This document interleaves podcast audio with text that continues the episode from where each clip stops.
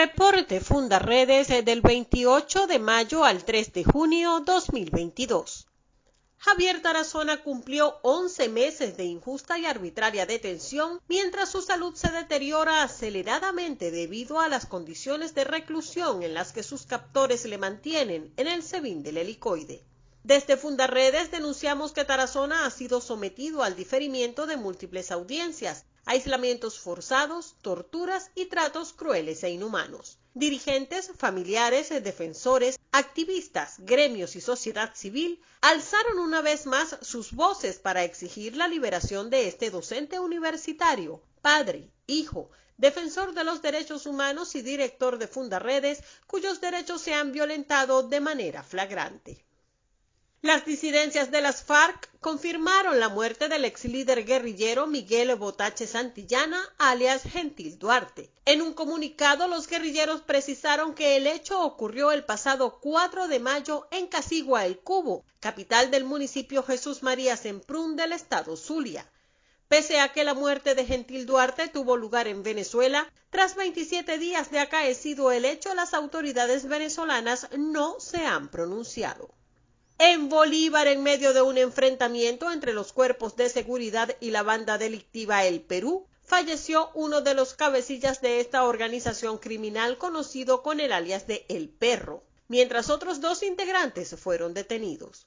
La violencia en las minas va en escalada y los enfrentamientos entre indígenas pertenecientes a diferentes etnias se incrementan en medio de la conflictividad reinante, especialmente en la explotación aurífera El Silencio, ubicada en el municipio Sucre.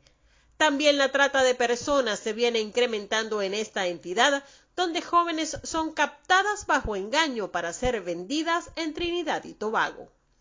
En Guárico los ciudadanos siguen siendo víctimas de la llamada Operación Trueno, que genera un ambiente de represión, allanamientos sin órdenes judiciales, extorsión y detenciones arbitrarias por parte de los organismos de seguridad del Estado venezolano. Altagracia de Orituco es el epicentro de constantes violaciones de derechos perpetradas principalmente por la Policía Nacional Bolivariana y el Comando Nacional Antisecuestros CONAS. En Táchira fue desmantelado un campamento guerrillero que servía como soporte logístico de las pistas ilegales y aviones de narcotráfico. Durante la acción no hubo detenidos y la ubicación del campamento no fue precisada por las autoridades. En Apure, hombres armados irrumpieron en varias viviendas de la población de La Victoria, donde los habitantes, aunque temerosos, decidieron salir a la calle para protestar contra los abusos de los irregulares.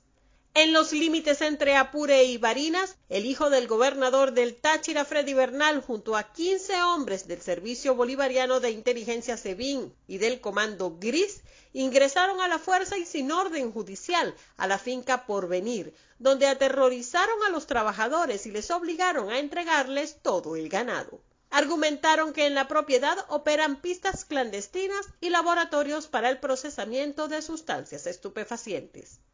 También en Apure las autoridades militares informaron que fueron interceptadas dos aeronaves presuntamente vinculadas con el narcotráfico y se decomisaron cerca de 10.000 litros de químicos usados para el procesamiento de droga. Asimismo, aseguran haber desactivado 30 artefactos explosivos en la ribera del río Arauca entre los estados Apure y Bolívar. En Nueva Esparta, las bandas criminales han hecho de la trata de personas y la esclavitud sexual un verdadero negocio.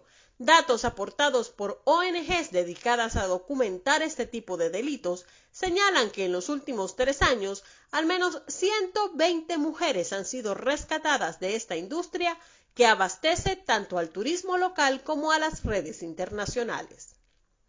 En Zulia, en el municipio Jesús María Semprún, efectivos militares incautaron 10.000 litros de combustible para Jet A1, destinados a surtir avionetas utilizadas para el narcotráfico. Sumado a ello, encontraron balizaje que facilita el aterrizaje nocturno de las narcoaeronaves en pistas clandestinas, que siguen facilitando las operaciones de estos grupos delincuenciales ligados a las guerrillas y bandas criminales. Por otra parte, las autoridades informaron el desmantelamiento de un campamento guerrillero ubicado en la zona rural de El Guayabo, municipio Catatumbo, sin precisar el grupo irregular al cual pertenece. Mientras en Casigua el Cubo desmantelaron seis minas antitanques colocadas en los caminos y veredas que rodean la población. Comparte. Ayudemos a vencer la censura en Venezuela.